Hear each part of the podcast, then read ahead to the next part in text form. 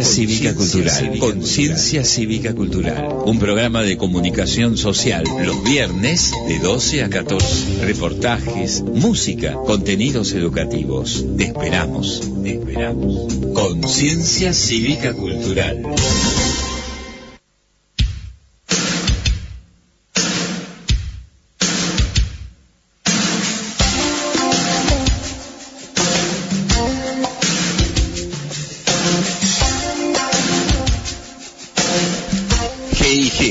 Artísticas presentan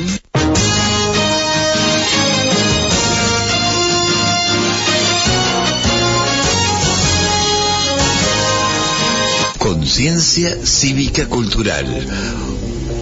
Un programa cultural con contenidos educativos. Galardonado con el Premio Capilla 2007 como mejor programa cultural, el Premio Ancla Dorada, otorgada por el Círculo Regional de Prensa como mejor programa cultural y declarado de interés legislativo por el Honorable Consejo Deliberante de la Municipalidad de General San Martín. Conducido, realizado y dirigido por Gerardo de Andrés.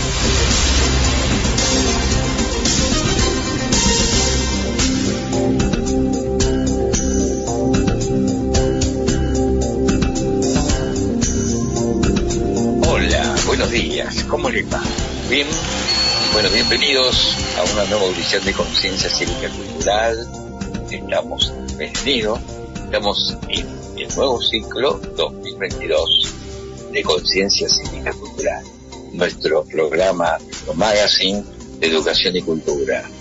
Bueno, hoy es un programa especial, vamos a tener a Nikola Tesla, el inventor olvidado, aquel sujeto que mm, inventó la radio y que los méritos se los llevó Marconi. Pero en realidad, quien fue su mentor fue Nikola Tesla. Fue empleado de Edison y, y lamentablemente Edison lo traicionó, no le pagó. Pero Nikola se puso su propio emprendimiento y también eh, su propia defensa, su invento, que es la corriente alterna. Cuyo Edison, la guerra de la, de la- se llamó la guerra de las corrientes en esa época porque luchaba Nikola Tesla contra Edison, Edison defendía la corriente continua, Nikola Tesla defendía la corriente alterna como alternativa para poder, eh, digamos, aprovechando la corriente alterna, que es una corriente que tiene un ciclo para abajo, un ciclo para arriba, eso le permite poder tener varias, eh, varios lugares conectados sin necesidad de que uno le quite al otro fuerza. En cambio, lo que decía eh, o lo que proponía Edison era la corriente continua, donde le quedaba muy escasa la cantidad de gente que podía tenerla, eh, porque la corriente continua se reparte eh, entre muchos, pero no, no eh, va perdiendo, va perdiendo la fuerza y entonces ya necesita otro, otro generador al poco tiempo para poder seguir con, con la potencia que necesita para iluminar o para, o para crear, digamos, transformación de corriente. Finalmente, como todos sabemos, se impuso Nikola Tesla con la corriente alterna, este, que es la que tenemos en todos los hogares del mundo, ¿no? Y la corriente continua quedó relegada para los equipos electrónicos, como lo que estoy hablando ahora, pero ya eh, eh, en otro sentido, no eh, en la generación de corriente para generar, digamos, transformación o demás. Esto, no tener, por ejemplo, corriente en los hogares y demás, ¿no? Entonces, eh, hoy vamos a tener un interesante artículo donde cuenta las vicisitudes de Nikola Tesla, un, un hombre que no era muy comerciante, muy, muy poco comerciante. Bueno, de hecho, este, Edison y, y también Marconi se aprovecharon de eso y le tendieron una muy buena trampa. Así que, este, sin descartarlo, o sea, de Edison no vamos a hablar ¿no? De su genio y el descubrimiento de la lámpara y demás, ¿no? La, invención de la lámpara, este, así que, este, pero como, como personas realmente dejaban mucho que desear, tanto Marconi como, como ex. Bueno, con esto empezamos el programa de hoy, después vamos a tener algunos reportajes del, digamos, material de archivo que tenemos muchos años y después les sigo contando qué es lo que va a pasar hoy en este programa, el segundo programa del año. Así que vamos a escuchar 수수랬 어.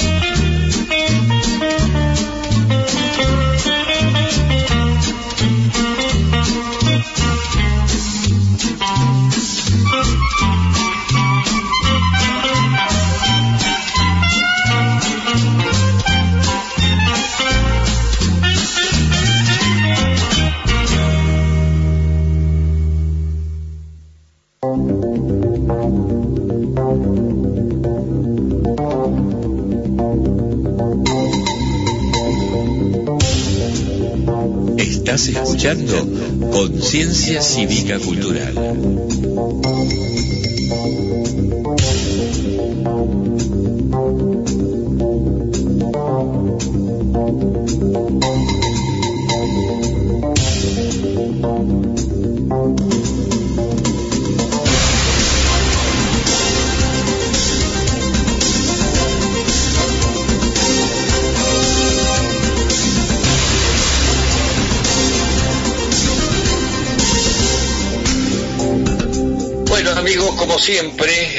Ciclo nuevo de 2020, vamos a seguir con los poetas y narradores del taller de Paula Mujica Lanes.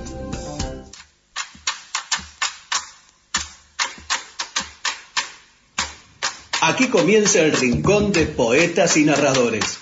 Un cálido espacio para disfrutar de la palabra, un lugar de libertad para los sueños. Idea y dirección, Paula Mujica Laines.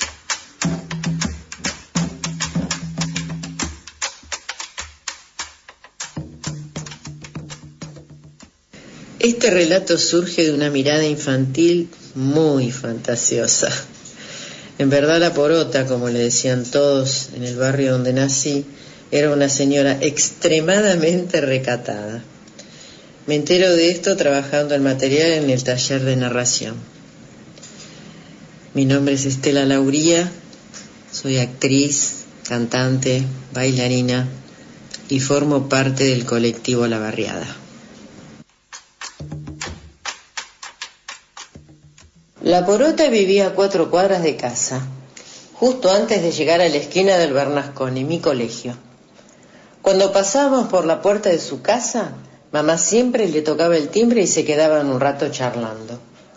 La porota era alta y bastante pechugona. Usaba unas polleras a lo divito que mamá nunca se hubiese puesto. Decía que llamaban mucho la atención. Habían sido compañeras de piano y quedaron amigas esas amigas del barrio. Cuando aparecía detrás de su puerta toda trabajada en hierro forjado, yo no hacía más que mirarla desde abajo con mis ojos de huevo frito.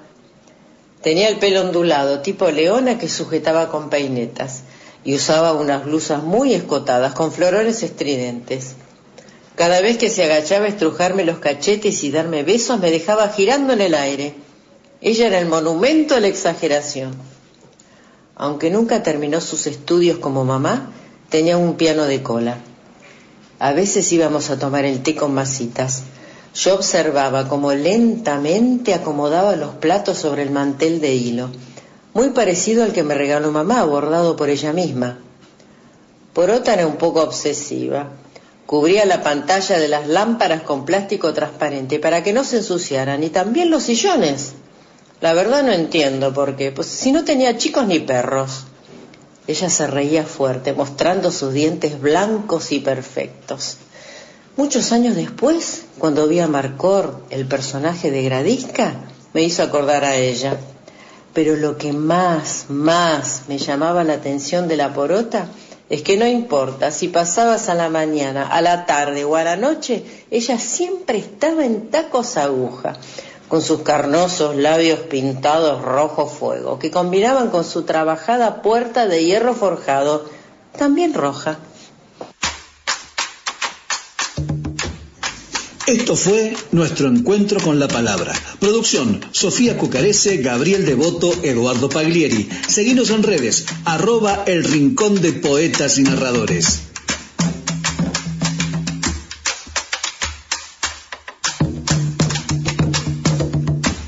Separar, reciclar, crecer. Separa tus residuos reciclables, limpios, secos y embolsados. En las zonas de día verde los buscamos por tu casa los días convenidos. También podés acercarlos a los puntos verdes ubicados en toda la ciudad. Conoce más en sanmartin.gov.ar. San Martín, Estado presente. Separás, separás, separás. Marcas la bolsa y Eco Residuos la busca por la puerta de tu casa. Averigua qué día pasa por tu barrio y acordate, si separás, te unís. Eco Residuos, San Isidro Sustentable, San Isidro Municipio. La Casa Radical ofrece sus consultorios externos como hace 25 años a los vecinos de San Martín comprometidos con la sociedad. Única sede en José León Suárez, en Boulevard Ballester 7430 4722 1211 y en Villa Ballester en Quickom 2498 4764 5843. Y recuerde, la Casa Radical de José León Suárez y de Villa Ballester, el lugar que ya conocen los vecinos de San Martín como hace 25 años. Estamos en Facebook como Casa Radical Suárez Ballester.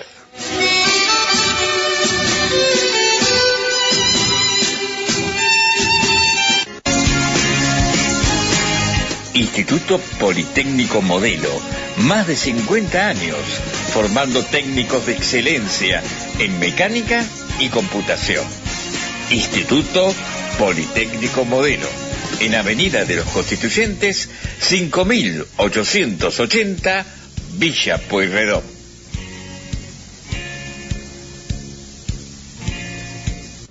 Colegio Alma Fuerte Mitre 8105 José León Suárez. Colegio Fuerte, Un colegio con proyectos. Por favor, seguí cuidándote. El pico de la pandemia aún no pasó. Cuando salgas de tu casa, usa siempre tapaboca y evita hablar con personas que no lo utilicen. Mantén la distancia social mínima de 2 metros no te toques la cara sin antes lavarte las manos y no estés en lugares cerrados con mucha gente. Ante síntomas, llama al 148 las 24 horas. Seguí cuidándote. San Martín, Estado presente. Ventila los ambientes de manera cruzada, distribuida y permanente. Hacelo en tu casa y en el trabajo. Así evitas el contagio y la circulación del virus. Por orientación y consultas, comunícate al 148 las 24 horas o al 147 todos los días de 8 a 20 horas y por emergencias al 107 las 24 horas. Por favor, seguí cuidándote. San Martín, Estado presente. Separás, separás, separás. Marcas la bolsa y Eco Residuos la busca por la puerta de tu casa. Averigua qué día pasa por tu barrio. Y acordate, si separás, te unís. Eco Residuos, San Isidro Sustentable, San Isidro, Municipio. Separar, reciclar, crecer. Separa tus residuos reciclables, limpios, secos y embolsados. En las zonas de día verde los buscamos por tu casa los días convenidos. También podés acercarlos a los puntos verdes ubicados en toda la ciudad. Conoce más en sanmartin.gov.ar. San Martín, Estado presente.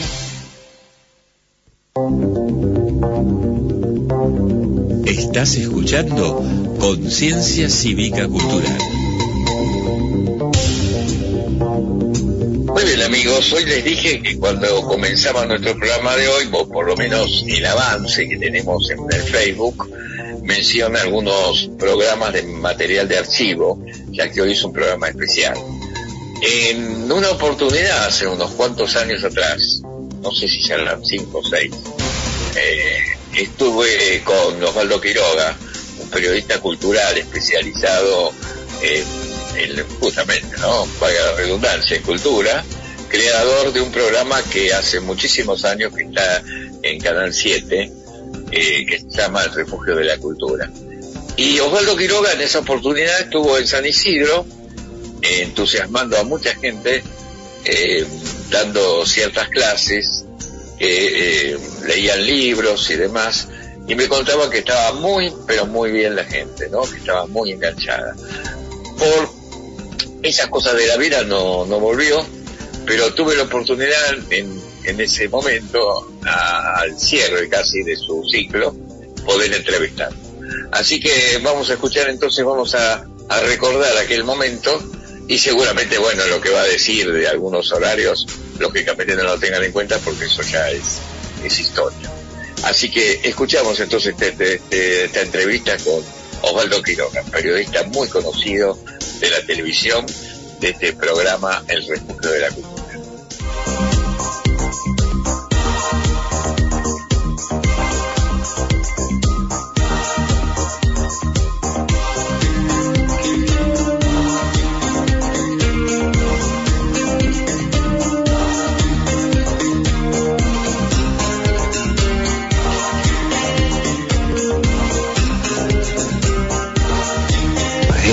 Noches, Osvaldo Quiroga. Eh, un placer de estar aquí con vos. Por favor, para mí, eh, lo que hacemos en San Isidro es similar a lo que hago en el Teatro San Martín hace varios años. En el Teatro San Martín tenemos un grupo que trabajamos con teatro sin literatura. La idea es dar clases vinculadas con, con, lo que he dado clases toda mi vida, que es con la estética, pero sobre todo ver qué es lo que ocurre entre el receptor del mensaje estético, o sea, el espectador, este, y el mensaje estético, de qué manera se, se unen, de qué manera hay empatía o hay disonancias, y en ese sentido estos grupos se convierten en una suerte de, de doxa en el que cada uno opina, piensa, reflexiona en torno del, del arte. Y hablar de arte es hablar de la propia vida, porque cuando uno habla este, de Shakespeare, de Chekhov, de cineastas como, como, este, como Antonioni o como Buñuel o como Godard, en realidad está hablando del presente, aun cuando los que nombré, muchos de ellos por supuesto ya no están, pero estás hablando del presente, porque estás trabajando con un material que sigue vivo y que sigue permitiendo cierta polisemia y permite diversas interpretaciones entre la gente. Y en San Isidro sí es la segunda temporada que lo hacemos y, bueno, contamos con un grupo de gente que, que se interesa por, por el teatro, por el cine y por la literatura y, que da sus puntos de vista junto conmigo. Lo que ocurre es que lo que yo trato es de darles teoría, trato de que no quede únicamente el punto de vista impresionista, sino que además tengan herramientas para poder ser mejores espectadores. E incluso mejorar también el, lenguaje, que es tan importante, me imagino. Mm. Bueno, en realidad todo, todo parte del lenguaje. Lo que ocurre es que cuando nosotros hablamos de lenguaje, tenemos que incluir también lo, lo, inconsciente que se juega frente a una obra de arte y ver cuáles son las estructuras que esa obra tiene para poder entender incluso la estructura ausente de la obra, que es un poco la, tarea que hacemos aquí. El lenguaje es un hecho vivo, un hecho de permanente modificación y esto también lo registra el cine y el teatro. No es lo mismo el lenguaje de Pisa Birrifaso, por ejemplo, que el lenguaje de una película como el romance El Mesito de la Francisca. Entonces, el lenguaje corresponde también a un tipo de personaje con determinados objetivos, con determinadas metas que tienen esas criaturas. Eh, solamente en julio, hablando de la práctica de esto, en julio te tomas unos pequeños paréntesis por las vacaciones, ¿no? Quería observarte esto para el público.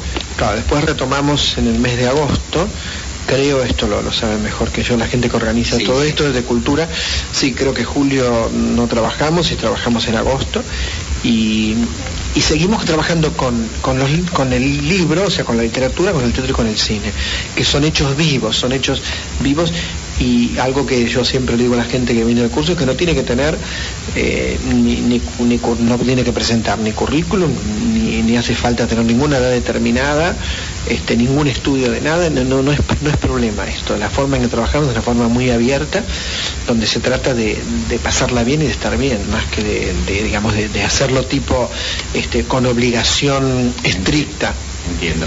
Eh, ¿Acá se proyecta alguna película? Eh, no, simplemente se trata la obra, de, lo que sea una obra cinematográfica o lo que tenga que ver con un director en particular. Eh, no, trabajamos con la cartelera. nosotros, por ejemplo, ahora tenemos como, como lógicamente San Isidro, en esto es distinto al curso de San Martín, entiendo que la gente de, Capital, por decirlo de alguna manera, tiene todo cerca. Y la gente de San Isidro, si uno le dice, por ejemplo, a ver la película La cuestión humana, la dan únicamente en el Arteplex Belgrano, hay que trasladarse a Belgrano. Eh, o fin de partida de Samuel Beckett, es en el centro de la cooperación, o, la pesca, o este, o la omisión de la familia Coleman en teatro. Eh, distintos son los libros. Los libros permiten, permiten que uno pueda este, ir a la boutique del libro, a donde sea, adquirirlos y, trabajarlos. En ese sentido la agenda es, abierta, es abierta porque no, yo no, quiero, ni puedo, ni me interesa imponer que hay que ir este fin de semana porque a lo mejor la persona no puede, porque le queda más lejos. Entonces la agenda es abierta, nosotros decimos, bueno, estamos trabajando con este, estos y estos materiales. Cada uno que se va enganchando en, dentro de lo que vio no siempre se puede ver. Igualmente, aunque no vean, aunque no vean las cosas que nosotros hablamos, este, es muy enriquecedor la conversación, la charla y es muy rica la teoría, porque la teoría, cuando la teoría se hace, yo fui profesor toda mi vida, entonces cuando la teoría se hace amena y se hace más o menos entretenida y, los conceptos más complejos se tratan de, dar con sencillez, esto ayuda mucho. Seguro, y el público responde satisfactoriamente desde que estás aquí en San Isidro. Hablo del público de San Isidro estrictamente ahora. Sí, el público de San Isidro la verdad que, responde muy bien y estoy muy, muy contento con, los grupos, con la gente que, viene y hasta te diría que, descubrí San Isidro, que por supuesto lo conocía, pero me gusta mucho venir a San Isidro, mucho, mucho, mucho. Me parece como, como un lugar totalmente diferente. Para mí los martes son una fiesta. ¿Y te pasa que alguno de los este, participantes, ahora cuando vos hablabas del cine, por ejemplo, porque por ahí no pueden haber esa determinada película, pero sí la pueden adquirir por ahí en DVD o en algún lugar este, de la zona, ¿te pasa que algunos van, la alquilan y después la comentan? Pero claro, la, alquilan, compran los libros, viajan este, para ver lo que dimos. Sí, sí, hay, hay, mucho, hay, hay mucho interés, la verdad que hay mucho interés, sinceramente. Osvaldo, te agradezco muchísimo. Y bueno, esta invitación la, vamos a hacer desde la radio para que el público que esté en la zona norte se vaya adhiriendo a esta propuesta, realmente interesante. Bueno, eh, para mí también hasta te es un descanso, yo tengo tres programas en el aire, el refugio en Canal 7, los sábados a las 4 de la tarde, después tengo en Radio Cooperativa que es M740 toda, toda la mañana el sábado de 8 a 12 y después tengo otro programa en Radio de la Ciudad que se llama Ficciones este, y escribo en La Nación sobre teatro, en la revista de Cultura de o sea que para mí en realidad estos son, son momentos de relax. Realmente, ¿no? Gracias Osvaldo por todo, ¿eh? Gracias.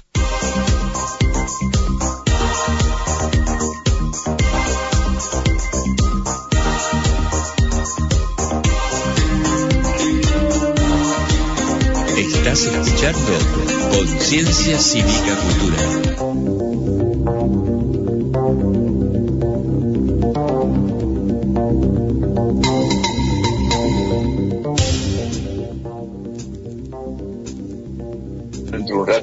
Vamos a seguir con Nikola Tesla, eh, qué, descubrió Nikola Tesla, pero antes de saber qué descubrió, vamos a ir a una tanda y enseguida volvemos.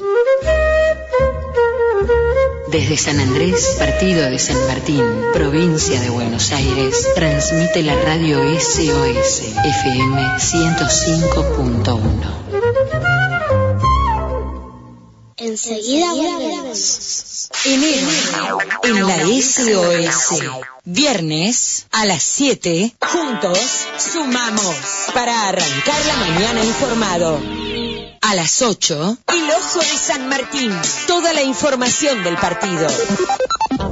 A las 11, destacados. Información zonal, nacional, entrevistas y buena música.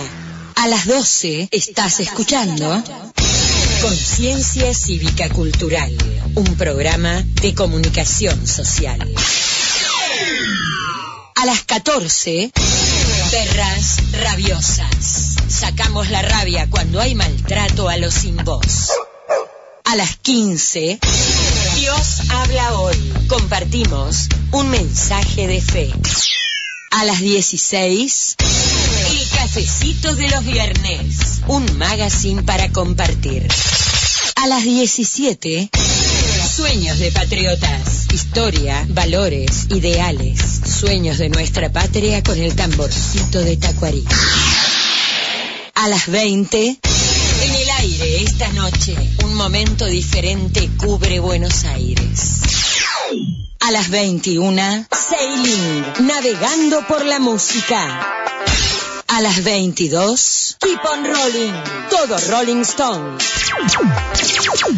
A las 24, Acompasando Sueños, el mundo del folclore latinoamericano y más. Excelente, todo está saliendo muy bien. El tango es historia viva. Es poesía, es identidad, es varón, es mujer, es Buenos Aires, somos nosotros, es Argentina. Percanta Tango, sábados de 12 a 13.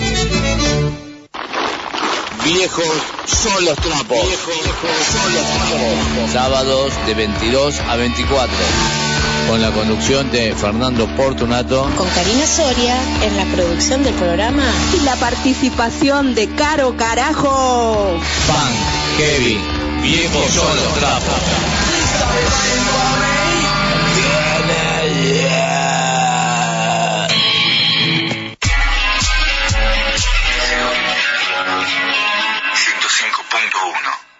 Conciencia Cívica Cultural. Conciencia Cívica Cultural. Un programa de comunicación social los viernes de 12 a 14. Reportajes, música, contenidos educativos. Te esperamos. Te esperamos. Conciencia Cívica Cultural.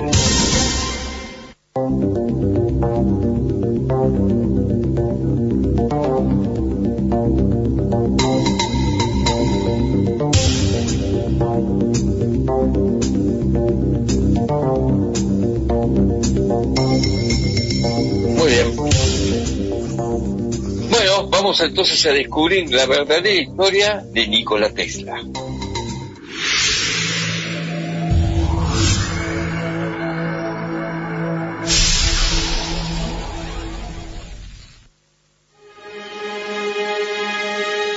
Saludos internautas. 1856. A mediados del siglo XIX. El gas era el único medio para iluminar las calles. Las velas en los hogares eran habituales. Una buena vela solo proporcionaba la centésima parte de una bombilla de 100 vatios. Era un mundo oscuro y tenebroso, donde las luces de las calles solo servían para orientar, más que para iluminar. En esa época nació Nikola Tesla, de origen serbio y con una mente llena de ideas brillantes pero excéntricas para la época. Le encantaba innovar e inventar, ver más allá de su época. En la escuela, debido a sus ideas extrañas, era el típico raro que nadie presta atención. Incluso los profesores desconfiaban de él a pesar de sus excelentes notas. Él creía que se podía aprovechar el poder de la electricidad para mejorar la vida de las personas. En esa época la electricidad era considerada una fuerza misteriosa e inexplicable que podría resultar peligrosa. La simple idea de meter rayos por los cables y los aparatos e incluso en nuestro hogar parecía de locos.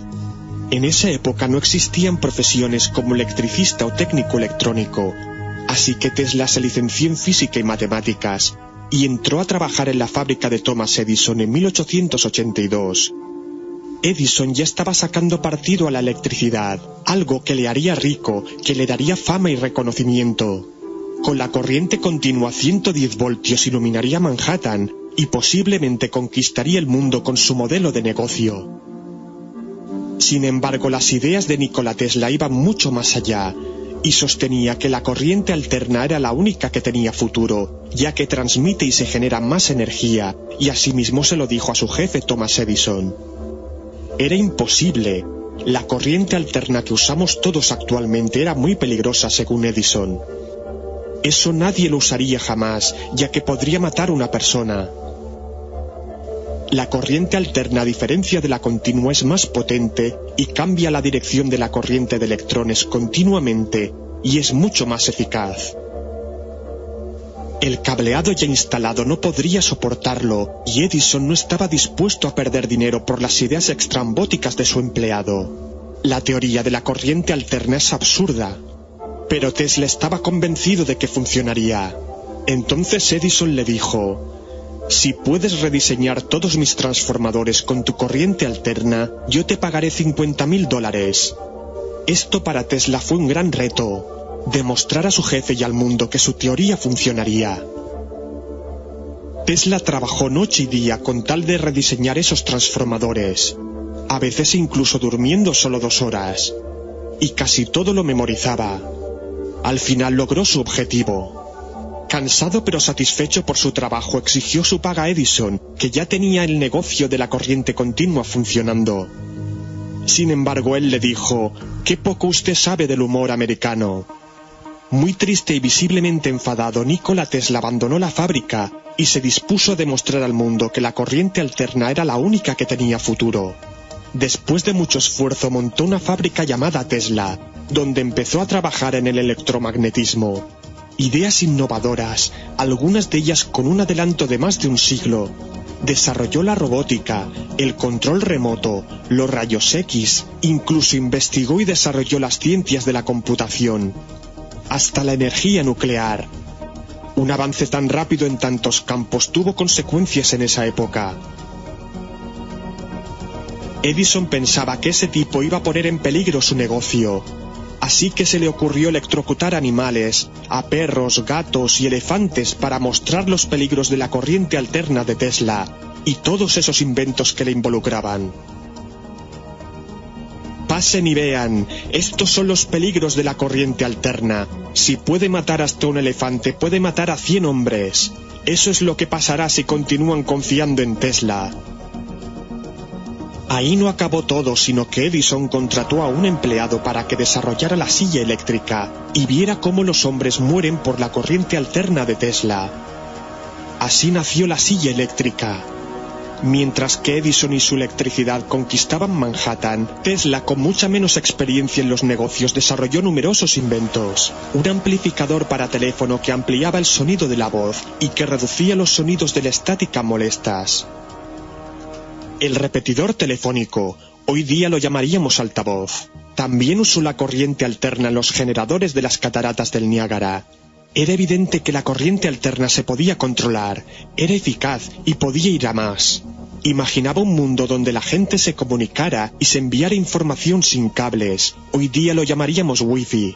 Intentó llevar a cabo su idea mediante ondas electromagnéticas para enviar la energía sin cables a distancias muy largas. Eso era magia. Ondas de energía que viajan por el aire. Entonces, ¿qué pasaría si tocan a las personas? En esa época los inversores no les pareció rentable. ¿Energía para todos y transmisión de información? Eso no podía ser posible. ¿Quién va a controlar el gasto? Sería lo más parecido a la energía gratis. La instalación de contadores en cada vivienda, los repetidores y la infraestructura necesaria para llevar a cabo el invento de Tesla era inviable a principios del siglo XX. Su idea se hizo realidad, pero 100 años más tarde.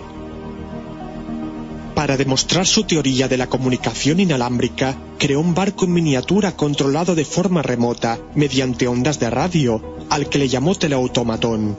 La gente estaba asombrada que un barco se moviera solo, una tecnología que parecía magia. Incluso llegaron a pensar que un pequeño mono controlaba el barco desde dentro. Así es como Tesla creía que un día el mundo estaría regido por la tecnología inalámbrica aparatos controlados de forma remota como tenemos hoy día, el mando a distancia, los drones y muchos otros. Otro de los inventos destacados fue la invención de la radio. En 1897 Tesla envió una transmisión inalámbrica desde su laboratorio a un barco situado a 40 kilómetros de distancia. Esto nunca se pudo demostrar porque un misterioso incendio que podía haber sido provocado quemó todo su laboratorio y el equipo, perdiendo todas sus creaciones y avances científicos. Marconi, aliado con Edison, pirateó 17 de las patentes de Tesla y supo cómo sacar rentabilidad a la radio. Así pudo transmitir la letra S en código Morse a través del Atlántico en 1901 y lo dio a conocer de forma pública. En 1909, gracias a los descubrimientos de Tesla, Marconi ganó el Nobel y Edison reconocimiento mundial gracias a su bombilla y al alumbrado eléctrico. En 1943, justo el año que murió Tesla, la Corte Suprema de los Estados Unidos efectivamente rectificó en que la patente de la radio era en realidad de Tesla. Increíble pero cierto. Pero Nikola Tesla llegó más allá de sus contemporáneos y siguió investigando con las ondas electromagnéticas. Él creía que se podría hablar con otros planetas y para ese propósito inventó el teslascopio, con el cual recibía señales de Venus y Marte. Es muy posible que captara el ruido de fondo de microondas. Así que Tesla también fue el precursor de la radioastronomía. Y ahora me diréis, ¿cómo es posible que alguien tan brillante haya sido olvidado en la historia? Nikola Tesla era un soñador, muy poco cuidadoso en proteger sus geniales ideas con la propiedad intelectual. Y la gente de su alrededor era bastante incompetente y ladrona, su secretario un inútil y sus inversores unos aprovechados. El capital manda, y por muy buenas ideas que tuvieras, y por muy bien que hagas las cosas, si no lo ven rentable no se fabrica y listos. Él imaginaba un mundo donde todos se comunicaran sin cables, energía para todos en cualquier lugar.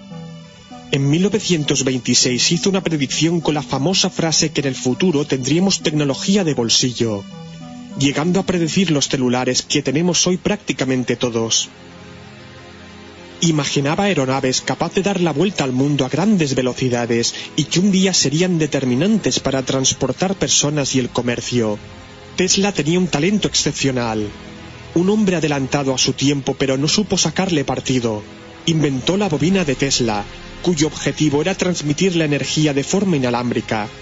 Aunque su invento no prosperó, gracias a ella tenemos la corriente trifásica y los motores de inducción en una época en la que estaban empezando a circular automóviles. También descubrió la terapia mecánica, que se utiliza hoy día habitualmente en medicina. Nikola Tesla pareció un viajero del tiempo atrapado en el siglo XIX por la cantidad de ideas que tenía en la cabeza. Predicciones que se han cumplido, algunas de ellas no lo han hecho, así que es posible que estén por llegar. Aquí van unas cuantas. Él creía que las máquinas y en concreto los robots se convertirían en máquinas pensantes capaces de realizar todos los trabajos de las personas. Esto se ha cumplido en parte. Y también creía que la mujer maltratada durante milenios acabaría dominando el mundo. Esto también se ha cumplido en parte. Tesla era un ecologista y creía que en el futuro se preservaría el medio natural, la calidad de los alimentos y el agua, y eso tendría más peso que cualquier otra cosa. Desgraciadamente esto no se ha cumplido aún. Él pensaba que la educación y la ciencia tendrían un valor determinante en la sociedad, muy por encima de la política, los sucesos o los chismes. Esto tampoco se ha cumplido aún. La reforestación y una gestión eficaz de los recursos permitirían acabar con la pobreza, donde tendríamos energía sana y barata transmitida a distancia. Esta predicción lamentablemente aún no se ha cumplido. Nikola Tesla hubiera quedado impresionado por nuestras máquinas basadas en su corriente alterna, llena de diminutos circuitos electrónicos, capaces de transmitir datos a gran velocidad, voz, video, música, y a todas las partes del mundo, los aviones, los cohetes, la transmisión de la energía por ondas incluso llega hasta Marte y más allá.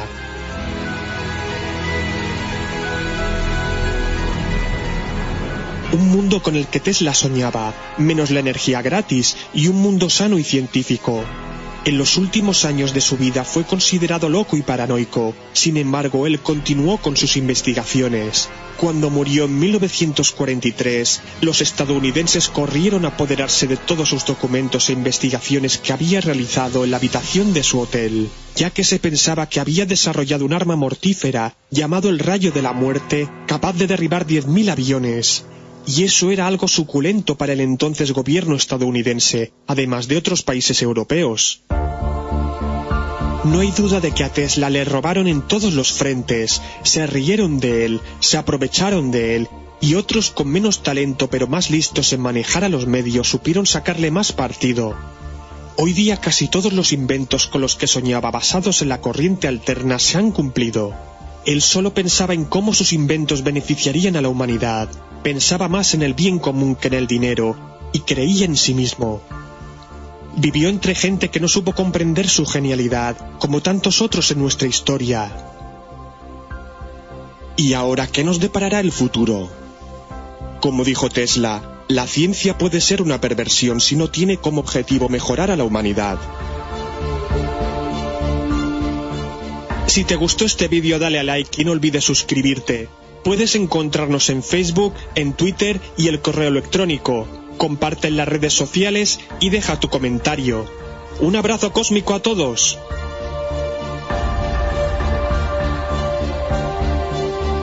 Estás escuchando Conciencia Cívica Cultural. Separar, reciclar, crecer. Separa tus residuos reciclables, limpios, secos y embolsados. En las zonas de día verde los buscamos por tu casa los días convenidos.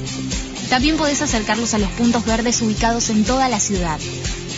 Conoce más en sanmartin.gov.ar. San Martín, Estado presente. Separás, separás, separás. Marcas la bolsa y Eco Residuos la busca por la puerta de tu casa. Averigua qué día pasa por tu barrio y acordate, si separás, te unís. Eco Residuos, San Isidro Sustentable, San Isidro Municipio. La Casa Radical ofrece sus consultorios externos como hace 25 años a los vecinos de San Martín comprometidos con la sociedad. Única sede en José León Suárez, en Boulevard Ballester 7430, 4722 1211 y en Villa Ballester en Quickom 2498 4764 5843.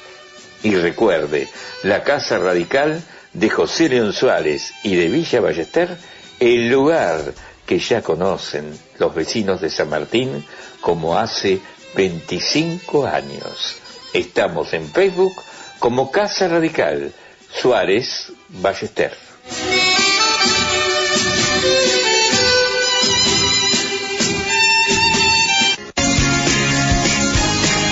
Instituto Politécnico Modelo, más de 50 años, formando técnicos de excelencia en mecánica y computación. Instituto Politécnico Modelo, en Avenida de los Constituyentes, 5880, Villa Pueyrredón.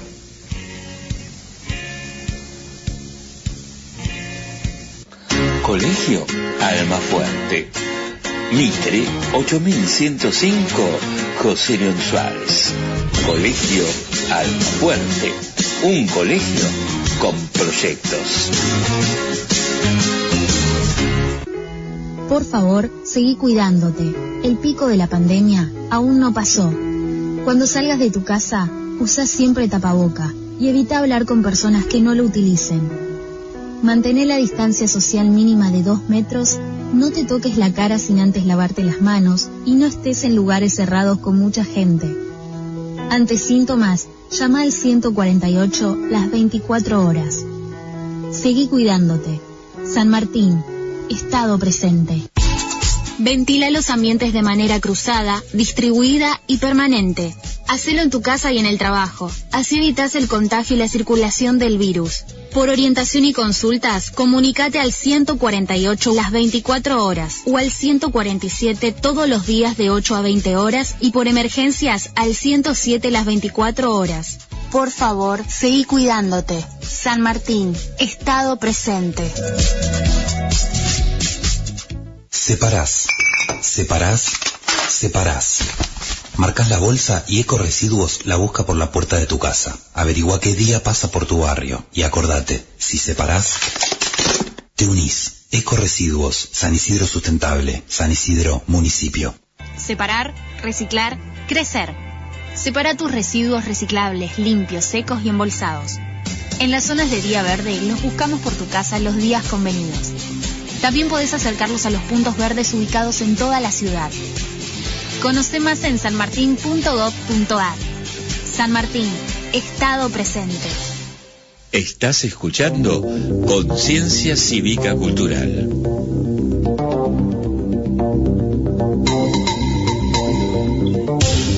Bueno, finalmente vamos a tener otro archivo, otro material de archivo, también de hace mucho tiempo, que lo hemos, eh, lo hemos eh, entrevistado en esta ocasión, Alejandro Stormi, hijo de Alfonsina, ah, hizo todo un, periplo por la zona norte, por otros lugares, hablando de su madre.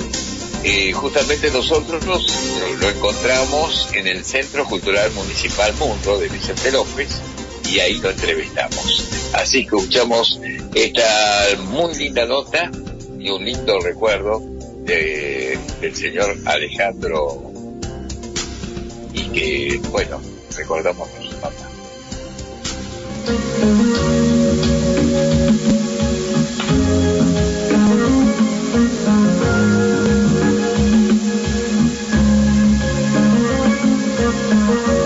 La médula de esta charlilla, en realidad, será la lectura de cinco poemas que acabo de escribir en tierra uruguaya y su muy delgada historia. Poesías breves, dispuestas en forma de soneto, una cuarteta inicial de exposición, la segunda nudo, los tercetos el desenlace, pero de rima disonante. Antisonetos me permití llamarlos en una colaboración que de otra serie publiqué en La Nación de Buenos Aires hace poco. La denominación puede discutirse o no tomarse en cuenta. Los iré leyendo por orden de alumbramiento.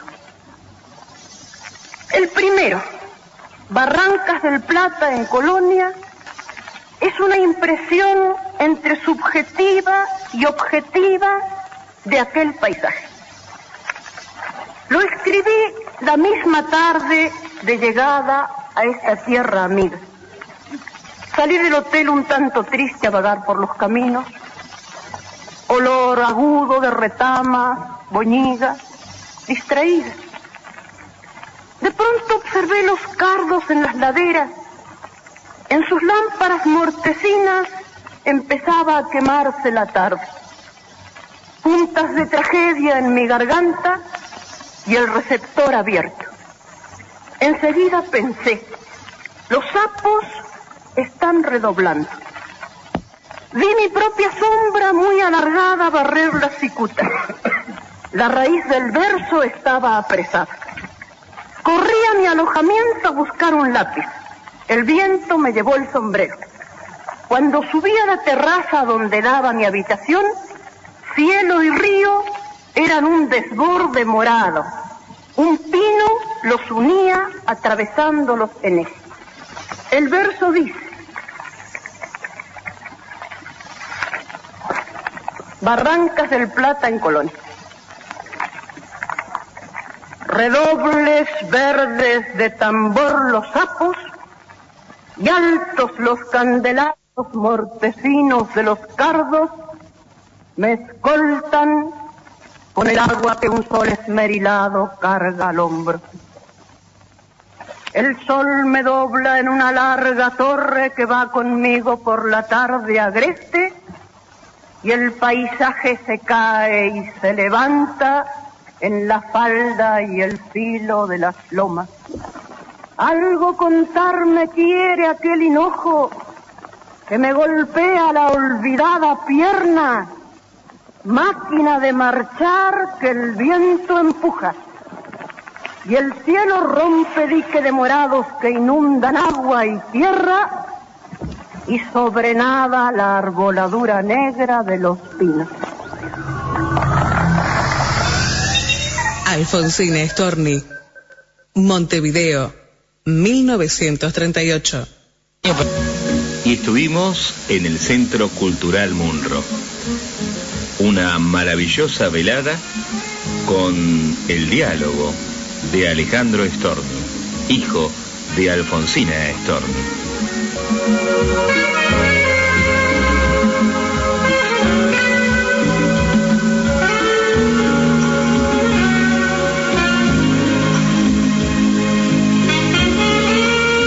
Estoy con el señor Storni. Bueno, yo quisiera, a mí me embarga muchísimo la emoción de estar con usted en este momento, ¿no? Principalmente por lo de hoy, por hablar de su mamá. Bueno, a mí me gustaría que dé un perfil de su mamá, una pequeña síntesis de lo que fue hoy este acontecimiento aquí en Munro. Bueno, usted en calidad de periodista, ¿eh? Usted puede haber eh, recogido alguna, algunas cosas. Yo hablé sobre la personalidad de mi madre. Traté de contar varios episodios importantes en la vida de mi madre para que la gente pudiera eh, darse cuenta por ella misma de las calidades que poseía mi madre, ¿no? Porque es muy difícil decir eh, cosas elogiosas de la, de, la, de la madre de uno. Es decir, que se pueden decir, es decir, dejarlas traslucir para que cada uno saque eh, eh, sus, con, Propias conclusiones. sus propias conclusiones.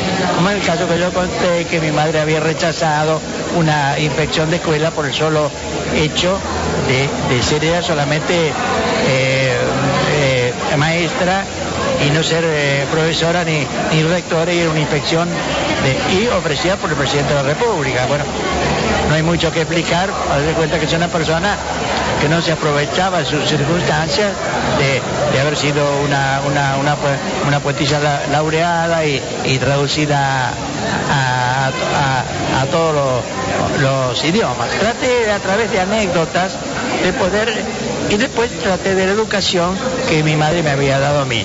La educación fue muy importante porque ella me educó para que yo fuera yo, para que yo fuera Alejandro de Torre y no el, hijo de Alfonsín de Torre. Y conté también lo difícil que es poder sostener un apellido, porque todos tenemos un apellido. Nos llamemos como nos llamemos, tenemos un apellido. Entonces ese apellido hay que sustentarlo eh, con obras que eh, pueden ser artísticas o no artísticas, o hay distintas maneras de sustentar eh, nombres eh, con, honradez, con, trabajo, con liberalidad, con no tener fobias contra no ser xenófobo, una serie de cosas con lo cual el individuo puede mantener eh, su apellido. Eso no quiere decir de ninguna manera que lo pueda sobrepasar, pero siempre tiene la obligación de no disminuirlo. Eso es lo que yo quise decir.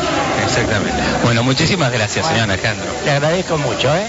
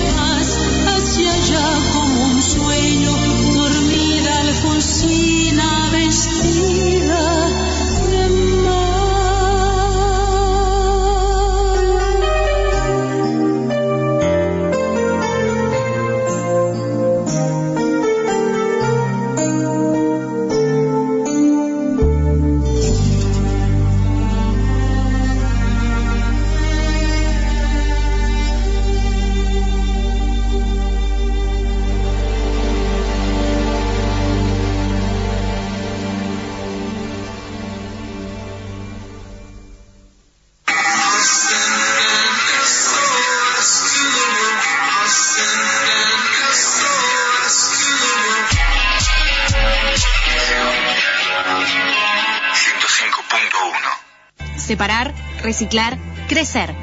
Separa tus residuos reciclables, limpios, secos y embolsados. En las zonas de día verde los buscamos por tu casa los días convenidos. También podés acercarlos a los puntos verdes ubicados en toda la ciudad. Conoce más en sanmartin.gov.ar. San Martín, Estado presente. Si te preocupa tu manera de beber o la de un familiar o un amigo, te invitamos a una reunión abierta en donde podrás obtener información, escuchar testimonios y hacer preguntas sobre cualquier inquietud. Más información al 4743-9584. Organizan Grupo Buen Camino de Alcohólicos Anónimos y Alanon. Estamos para ayudarte. Un tipo puede cambiar de todo, de cara, de casa, de familia, de novia, de religión, de Dios. Pero hay una sola cosa que no puede cambiar, la pasión. Boca Pasión Deportiva. Todos los lunes de 17 a 18. Boca Pasión Deportiva. ¿Quieres divertirte? ¿Quieres pasarla bien? ¿Quieres buena compañía? Llega tu noche bamboche. Los domingos a las 20. Música de todos los tiempos y todos los estilos. Todos los estilos, todos los estilos. Mm, para que nadie se quede afuera. Mm, tu noche bamboche. Bajate la aplicación de la radio www.fmss.com.ar barra app el bolsillo. Dale, Mariano, arranca. Bases y condiciones para escuchar algo más por decir. Mucha alegría, mate amargo, concentración y... Pará, Mariano. Las bases y condiciones se hacen así. Algo más por decir desde Radio Dadana, yo para alegrar a todo tipo de público. Para informarte y presentarte a los mejores artistas anónimos. Mientras tomamos mates tibios, somos la primicia del sol, somos el brillo de la luna. Tenemos historias jamás reveladas, imitados de otra galaxia, pero siempre, siempre tenemos y vas a tener algo más por decir. Todos los lunes de 9 a 10 de la mañana por Radio SOS 105.1. Acompasando sueños. Los viernes a la medianoche y los sábados a las 20 recorremos el mundo del folclore latinoamericano y danzamos por historias románticas que nos despertaron las redes sociales. Los espero acompasando sueños. Acompasando sueños. Amigos del tango, los invito a escuchar los jueves de 15 a 17 horas Tangoletti. Conduce y produce Leticia Martín. Tangoletti, jueves de 15 a 17 horas por esta emisora. FM SOS 105 Conciencia Cívica Cultural. Conciencia Cívica Cultural. Un programa de comunicación social los viernes de 12 a 14. Reportajes, música, contenidos educativos. Te esperamos, te esperamos. Conciencia Cívica Cultural.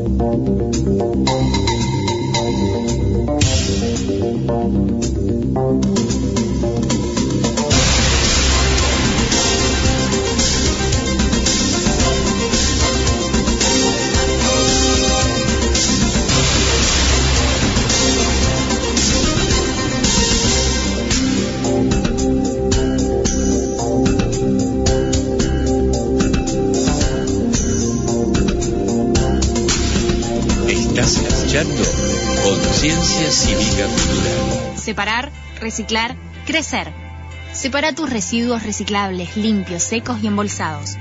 En las zonas de día verde los buscamos por tu casa los días convenidos. También podés acercarlos a los puntos verdes ubicados en toda la ciudad. Conoce más en sanmartin.gov.ar. San Martín, Estado presente. Separás, separás, separás. Marcas la bolsa y Eco Residuos la busca por la puerta de tu casa. Averigua qué día pasa por tu barrio y acordate, si separás, te unís. Eco Residuos, San Isidro Sustentable, San Isidro Municipio. La Casa Radical ofrece sus consultorios externos como hace 25 años a los vecinos de San Martín comprometidos con la sociedad.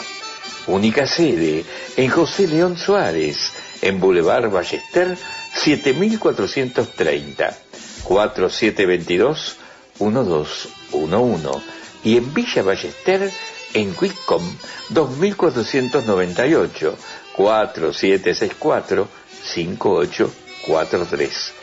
Y recuerde, la Casa Radical de José León Suárez y de Villa Ballester, el lugar que ya conocen los vecinos de San Martín como hace 25 años.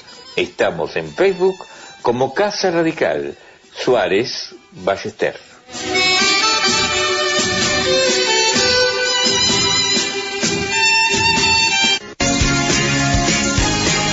Instituto Politécnico Modelo, más de 50 años, formando técnicos de excelencia en mecánica y computación. Instituto Politécnico Modelo, en Avenida de los Constituyentes, 5880, Villa Pueyrredón.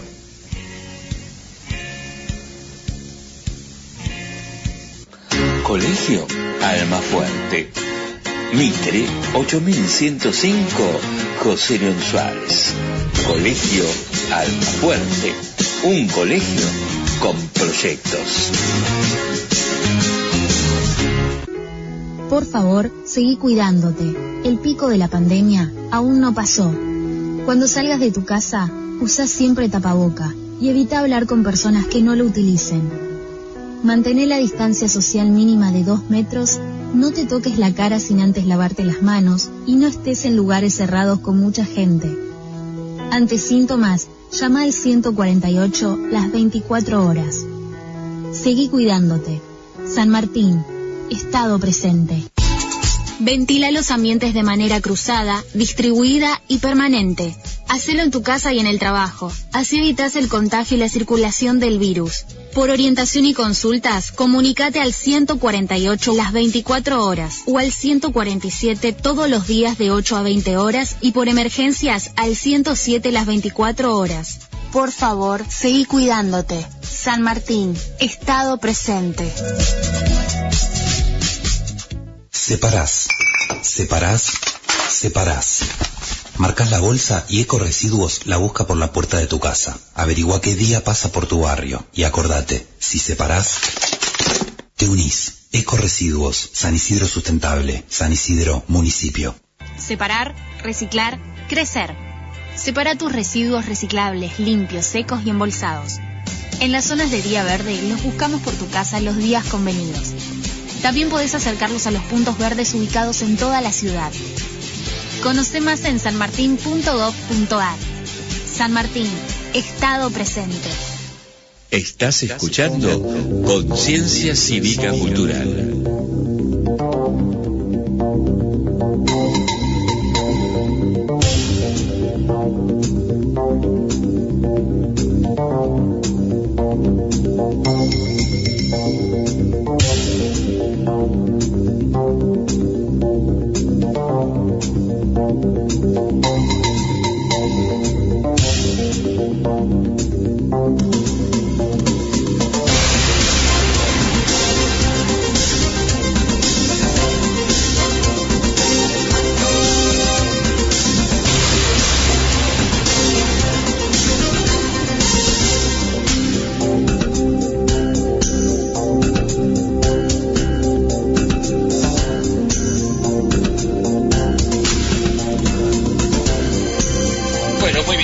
Estamos con Claudio Párica, geólogo.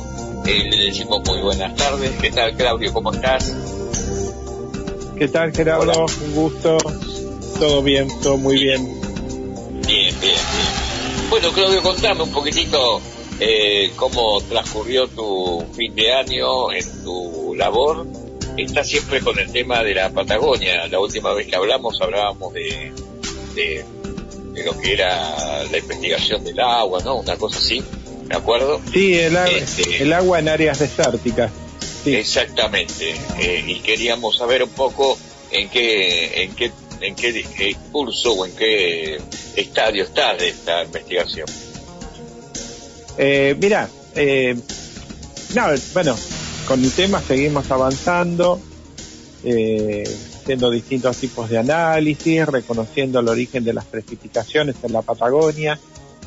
La Patagonia es en la parte central, ¿no? Estamos hablando de centro-sur de Río Negro, centro-norte de Chubut, sobre todo. Eh, zona que, bueno, justamente, sobre todo eh, la parte de la meseta en Chubut eh, fue objeto de, bueno, de discusiones del proyecto de ley de extracción minera, etcétera. Eh, eh, en el- digamos, a ver, eh, es un área desértica, así que bueno, el régimen hídrico se mantiene, digamos, no, no, no ha cambiado eh, los últimos años.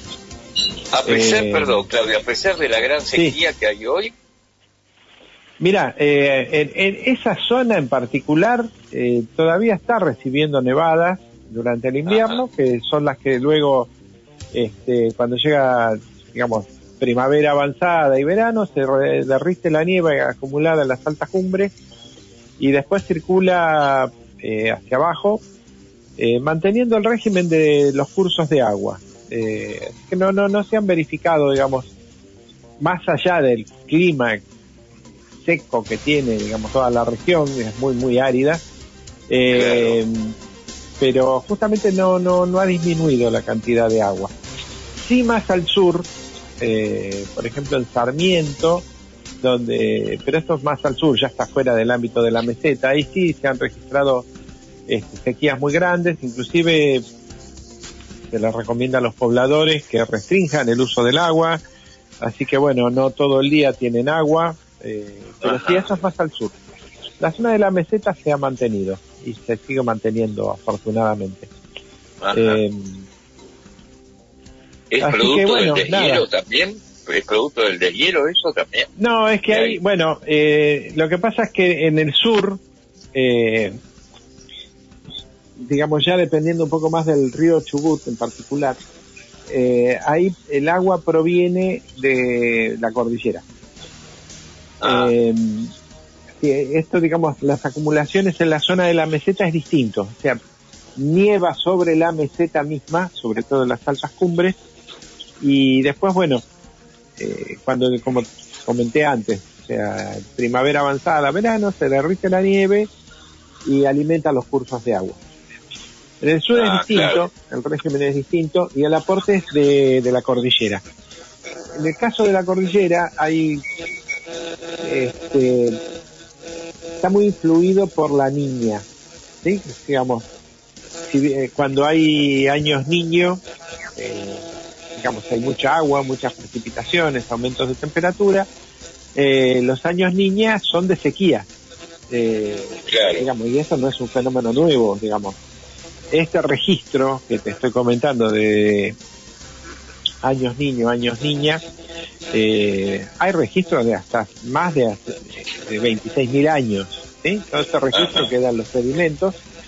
Eh, así que bueno, esto es un fenómeno que ocurre, es cíclico en la naturaleza.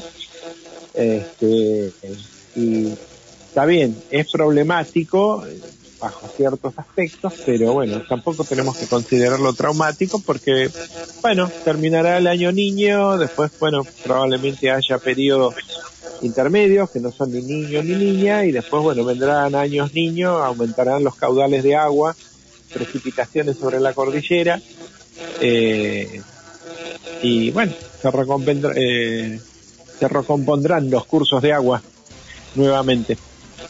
Claro. Ahora, Claudio, ¿qué, cuál, cuál- para que quede claro, ¿cómo, cómo es el, el niño? eh, es este, son inundaciones y la niña es sequía. Es sequía, sí, efectivamente. Eh, cuando hay años niño, el, digamos el fenómeno del niño, eh, se lo conoce con el nombre de ENSO, que es eh, os- eh, el niño Southern Oscillation, o sea, oscilación del sur, es una masa en la atmósfera, digamos que interactúa con el, con la superficie del océano, que se moviliza entre las costas australianas y las costas sudamericanas. Es una zona de baja presión que cuando llega a las costas sudamericanas, digamos, genera aumento de temperaturas en la superficie del mar y hay más evaporación. Esta evaporación genera nubes, estas nubes avanzan hacia el continente y se producen más precipitaciones. Esos son años niños. En el caso de los años niña, eh, justamente esta masa, digamos, eh, de baja presión, eh, digamos, se retira de la costa sudamericana, se dirige hacia las costas australianas y se enfría mucho la superficie del mar, eh, la costa sudamericana, sobre todo a la altura de Perú, Ecuador, digamos, y un poco más hacia el sur, también norte de Chile. Pero, digamos, es un fenómeno global, ¿sí? Es considerado de los efectos eh, globales. Eh, y bueno, eh, modifica las condiciones climáticas, en particular de toda Sudamérica. Eh, Ahora, ¿tiene que ver con el fenómeno que estamos viviendo hoy, de estas temperaturas tan altas en la región? ¿O, o no? ¿O, o es una cosa aparte? No, es una cosa aparte, es una cosa Ah, aparte.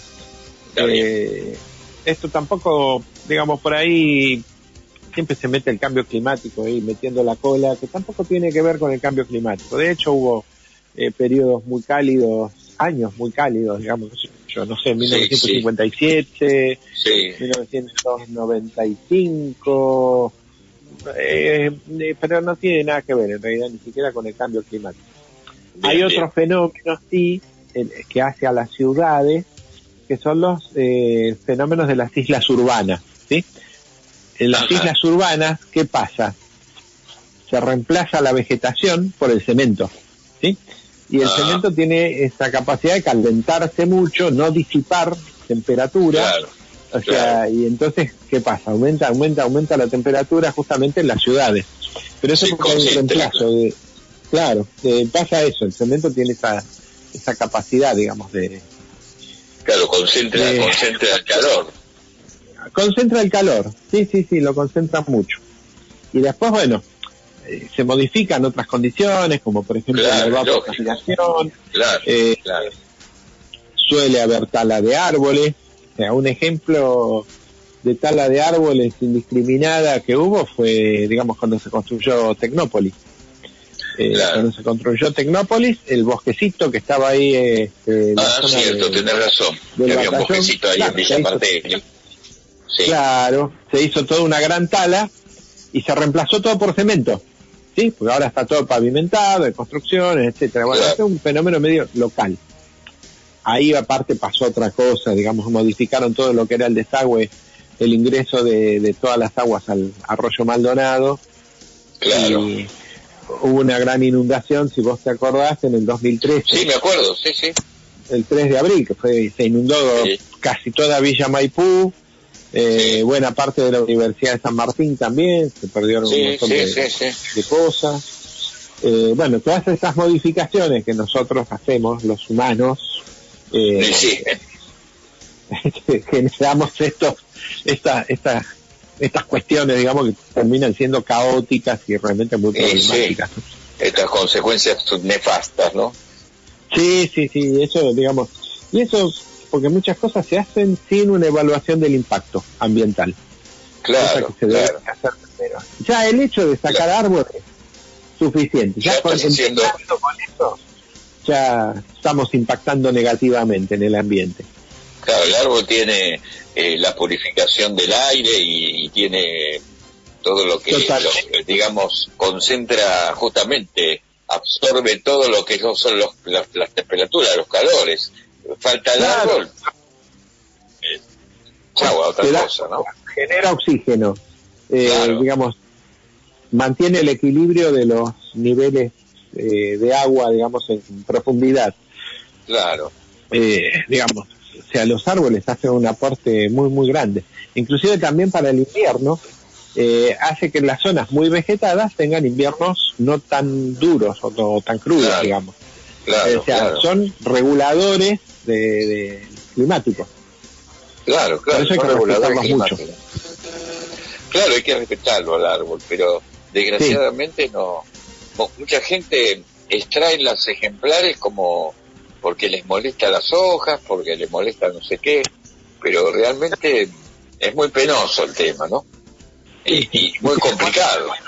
Si supieran el mal, si supieran el mal que hacen. Es cierto, hay árboles que con las raíces, qué sé yo, por ahí te rompen cimientos, bueno, cosas Claro, bueno, Pero reemplazar la especie, cambiarlo por otro árbol, claro, Claro. Es lo posible que sea autóctono eh, para no traer especies, digamos, ajenas a... Pero, pero eso no se hace. No, no, no. No. Eh, y esos son grandes errores que se cometen. Y eso hace a todo lo que son los fenómenos que te comenté antes de las islas urbanas. ¿sí? Las ciudades tienen esos problemas. Claro. Mucho cemento, poca vegetación. Claro. Y, y si eso cada vez es más, más grande, es más complicado aún, ¿no? Más complicado es todavía, sí. Sí, sí, sí. Por eso es importante que haya proyectos y programas de deforestación, inclusive en las ciudades, ¿sí? Justamente ¿Los para... hay, eh, decime, los hay, este, Claudio, en este momento o no hay nada de eso? Mira, eh, no, yo te cuento, como este, habitante de Ciudad Jardín, en Palomar, sí. Eh, Ciudad Jardín fue premiada internacionalmente eh, justamente por el tipo de construcción que tiene, que en general son todas construcciones bajas, eh, donde hay obligación de tener jardines y tiene que haber un árbol por frente o cada 10 metros. En un momento, esto hará, espérate, 2011, 12 y 13, eh, o sea, un grupo de vecinos nos, nos reunimos, hicimos un censo de árboles, eh, donde censamos primero que los faltantes. Eh, encontramos que en toda Ciudad Jardín faltaban alrededor de 1.800 árboles. Eh, y ahí, sí, sí, bastante, digamos. Eh, después, bueno, viendo también, digamos, en las recorridas dentro de Ciudad Jardín, eh, chequear la, salud de los árboles. Y lo que se hizo, que eso se logró a través de la municipalidad, este, ju- justamente un programa de concientización y este, desde la municipalidad, digamos, eh, se impuso la obligación, este, que para mí es una obligación este, sana, de que se cumpla con la vieja reglamentación de que tenía que haber un árbol cada 10 metros o un árbol por frente de cada casa. Y bueno, se hizo, digamos, de hecho, ¿Y qué, y si uno pasea por Ciudad Jardín, ¿Y, qué especie, Claudio, se eligió? Mira, eh, no, la especie se le deja un poco eh, al la libertad al vecino de elegir. Ah, Sí, bien.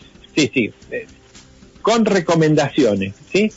Digamos, para frentes angostas, eh, qué sé yo, un cerezo, por ejemplo, digamos, por ahí hay veredas muy chiquititas, angostas, bueno, hay un árbol que no sea de gran porte. Eh, Claro. Veredas anchas, bueno, ahí hay más libertad.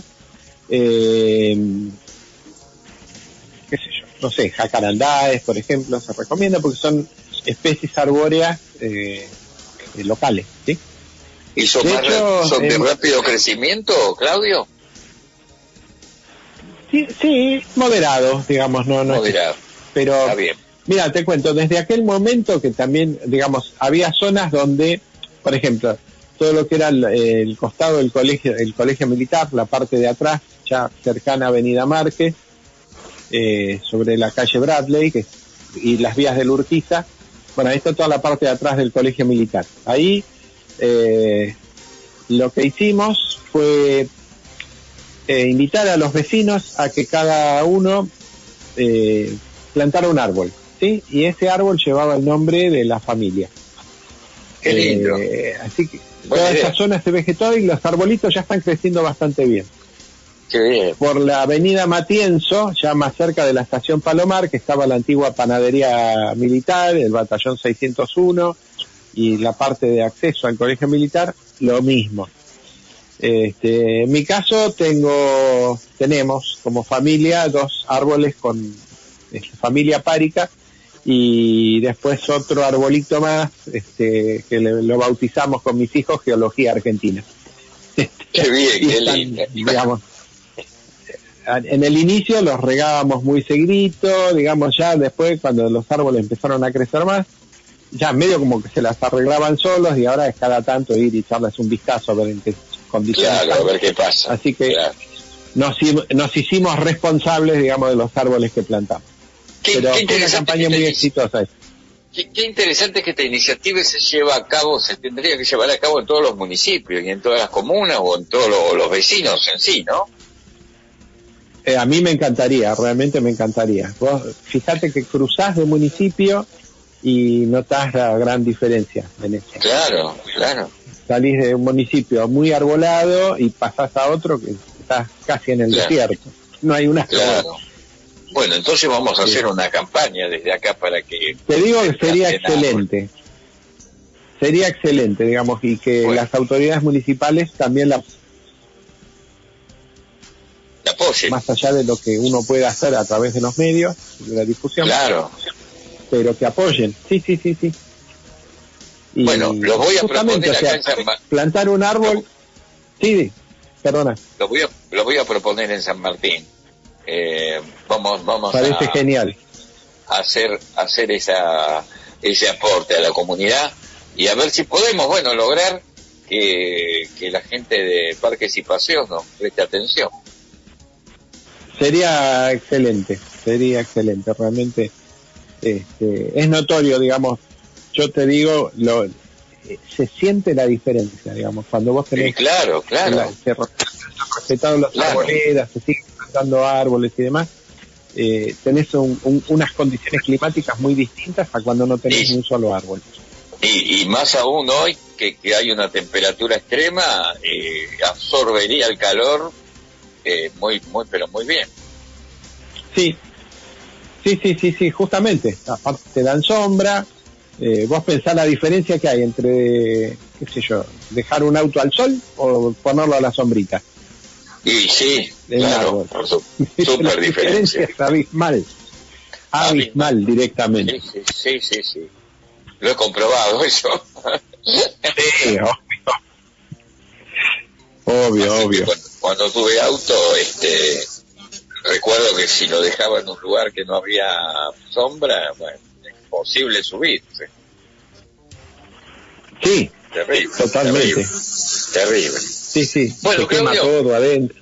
Sí, Bueno. se quema todo adentro, bueno, no deja tapizado el pie, te, te rompe la pintura, todo, te destroza todo. Todo, todo, un desastre, sí. La temperatura te, te- te destroza todo. Bueno, Claudio, este, Bueno.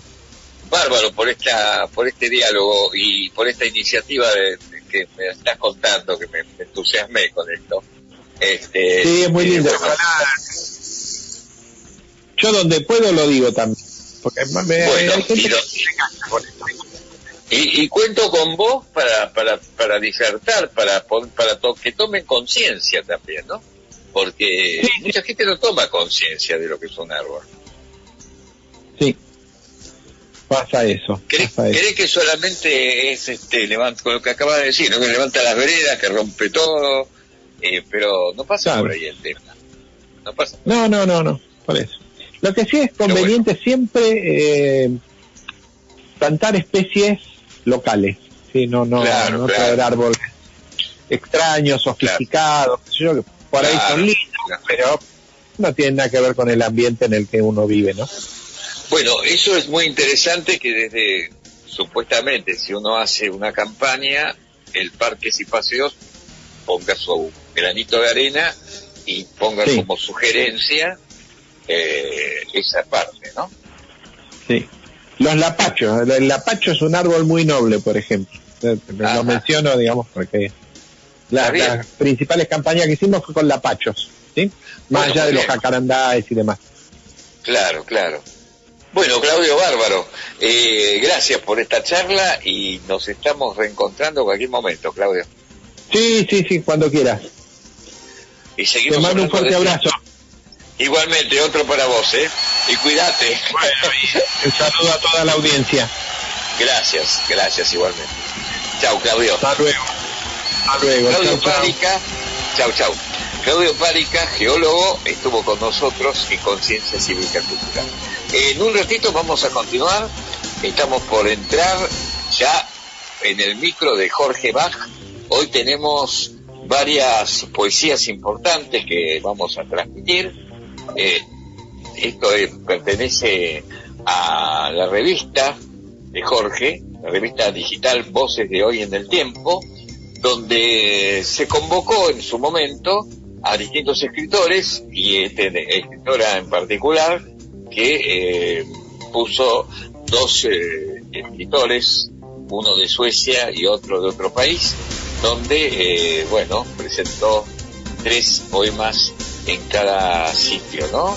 Así que lo vamos a leer y lo vamos a compartir en, en unos segundos.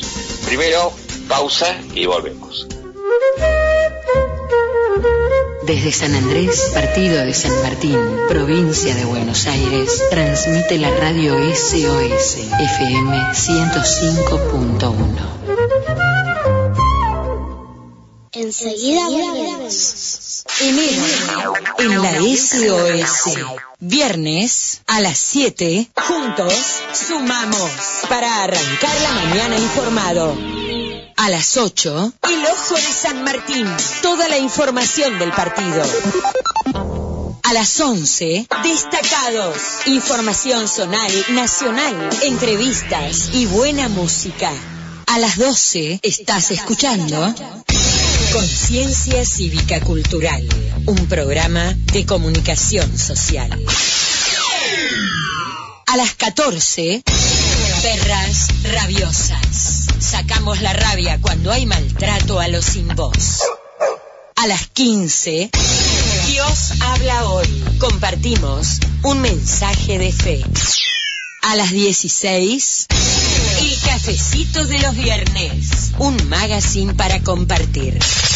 A las 17, Sueños de patriotas. Historia, valores, ideales. Sueños de nuestra patria con el tamborcito de Tacuarí.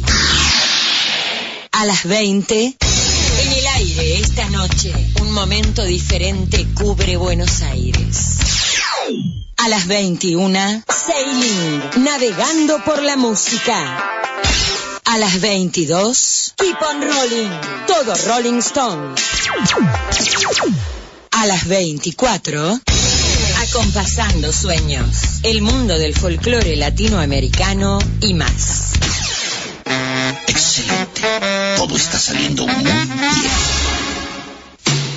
Si buscas distraerte y sintonizar Todos los sábados, de 14 a 15, tu radio, tu pase libre. charla, reportaje, chismes, todo lo que se te pueda ocurrir. ¿Sabes dónde? ¿En dónde? En San Martín. Con la conducción De Banu y Murdo. Pase libre. Pase Libre. Agiten Copas. El programa que te invita a recorrer los viñedos. Todos los sábados a las 3 de la tarde. Degustaremos entrevistas y escucharemos buena música por FM 105.1. Agiten Copas. Buenos tiempos. Buenos tiempos. ¿Recordás los 80? Los sábados de 16 a 17 horas. Prepárate para ir al boliche. Buenos tiempos. La mejor música de los 80. Buenos tiempos. La mejor música de los 80. Un sábado más que quiero compartir con vos. Todos los sábados de 18 a 20, con música, poesía, deportes, astrología, entrevistas y muy buen humor. Todos los sábados de 18 a 20, te espero para vivir contigo Un sábado más.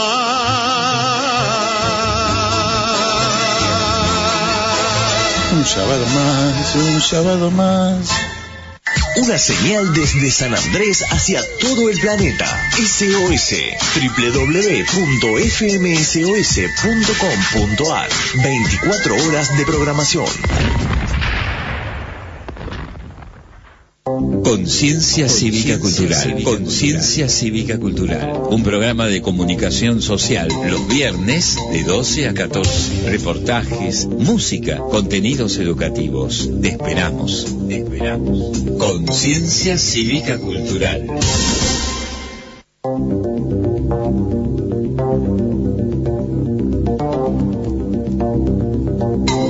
Bien, estamos de nuevo, así que ahora vamos a escuchar entonces eh, de Voces de Hoy en el Tiempo, que es la revista literaria digital del licenciado Jorge Bach, donde ahí citaba a distintos escritores y invitaba también a mucha gente para que publique su poesía. Así que vamos a escuchar en este breve comentario de siete minutos y medio, vamos a escuchar y recorrer la revista número 9 de Voces en el Tiempo, la revista digital de Jorge bueno, se llama Voces de hoy en el Tiempo, está. Así que escuchemos entonces esto que ya preparamos para.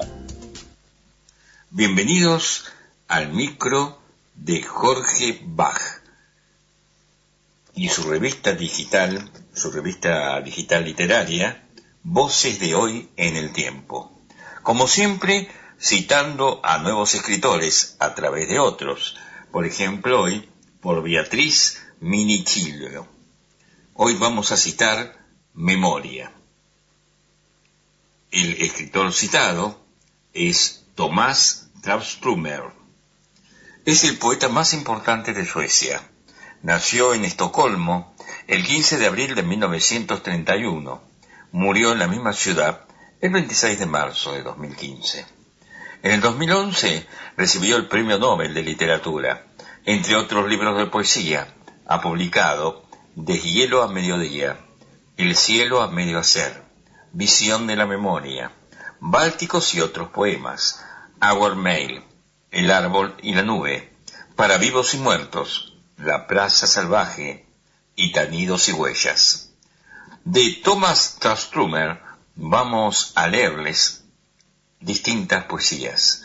Por ejemplo, la primera de ellas, Cara a cara. En febrero lo vi, estaba inmóvil.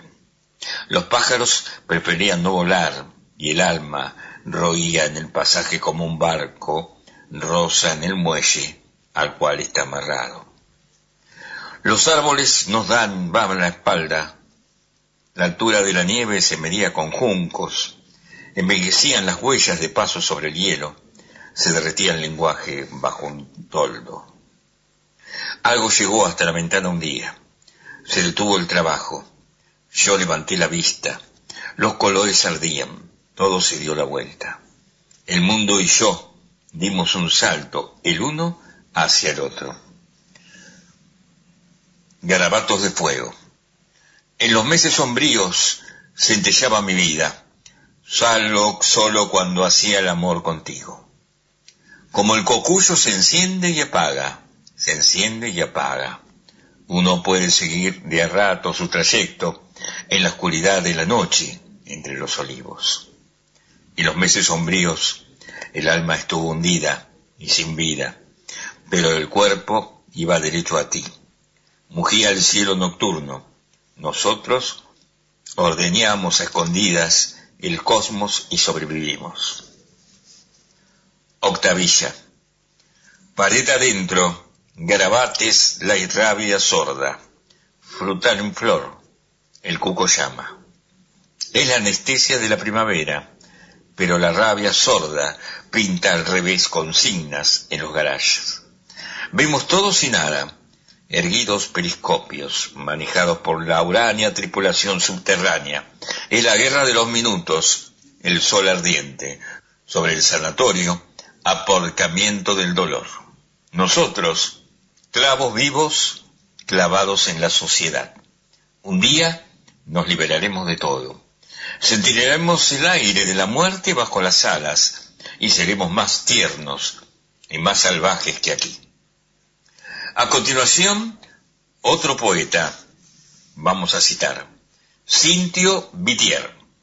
Nació en Florida, Estados Unidos, el 25 de septiembre de 1921 y murió en La Habana, Cuba, el 1 de octubre de 2009.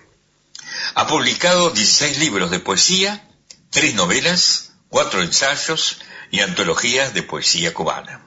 De él vamos a leer las siguientes poesías. En el gris. En el gris nos detenemos a tocar la tela fría ya desierta del deseo junto al aire. Todo es callado en el mar. Todo es estruendo, el humo que rodea con sus pájaros. Absortos la caída de la Virgen cristalina, la ilusión de los nombres ante el gris siente y raro en la rosa lentamente chispeadora, en la vaca que nos rompe su gran iris para vernos, Oh, qué hermoso es el acto de quedarse y de mirarnos el olvido ante la lluvia, que soñamos descender en la extensión, desprendiéndose igual que una mirada y una virgen. Oh, qué hermoso en hojas nuestros poetas preferidos y borrados. Junto al río, junto al aire, la arena cae con sus llamas en el silencio huracanado de la luna desde el espejo roto de la luz y lo que es gris y lo que es nada nos detiene, como una fiesta entre otra parte detenida. Deseo. El árbol inclina su sombra, la piedra palidece y nos miramos. Otra noche, otro mundo que viene, como animal que está lejos de sí mismo, entre la luz perdida y el agua inalcanzable. Sordamente resuelta un blancor distinto en las últimas hojas, en las playas desiertas. Y el tiempo retuerce sus pétalos simples, exhala su olor desabrido y salvaje para exigir otro brazo que lo invada. Me está soñando la inclinación del árbol, el sol del silencio, de pronto se eleva como si una ciudad destruida volviese a mirarnos, con los ojos vacíos de la mujer desnuda quemando sus telas más ricas del olvido. Garabatos de fuego. En los meses sombríos centellaba mi vida, solo cuando hacía el amor contigo. Como el cocuyo se enciende y apaga, se enciende y apaga, uno puede seguir de rato su trayecto en la oscuridad de la noche entre los olivos. En los meses sombríos el alma estuvo hundida y sin vida, pero el cuerpo iba derecho a ti. Murgía el cielo nocturno. Nosotros ordeñábamos escondidas el cosmos y sobrevivíamos. Octavilla. Parera adentro garabatía la rabia sorda. Frutal en flor el cuco llama. Es la anestesia de la primavera, pero la rabia sorda pinta al revés consignas en los garajes. Vemos todo y nada, erguidos periscopios, manejados por la uraña tripulación subterránea. Es la guerra de los minutos, el sol ardiente. Muy bien amigos, eso es todo por hoy en el micro del licenciado Jorge Bach.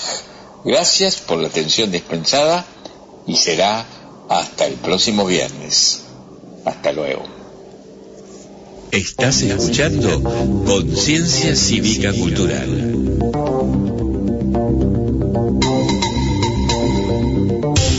Bueno, y a continuación vamos a escuchar un reportaje, bueno, que para mí es muy, muy emocionante porque se trata de un profesor eh, que tuve allá eh, hace tiempo en José Hernández, en el Colegio José Hernández de Villa Ballester, un señor que, tiene mucha trascendencia, fue el profesor Barbera, que eh, aparte fue una gran figura dentro del colegio, creador del propio himno del Colegio José Hernández incluso, y, y tiene un en, su momento tuvo participación en el centenario, en el segundo en el bicentenario de la ciudad de, la ciudad de Buenos Aires.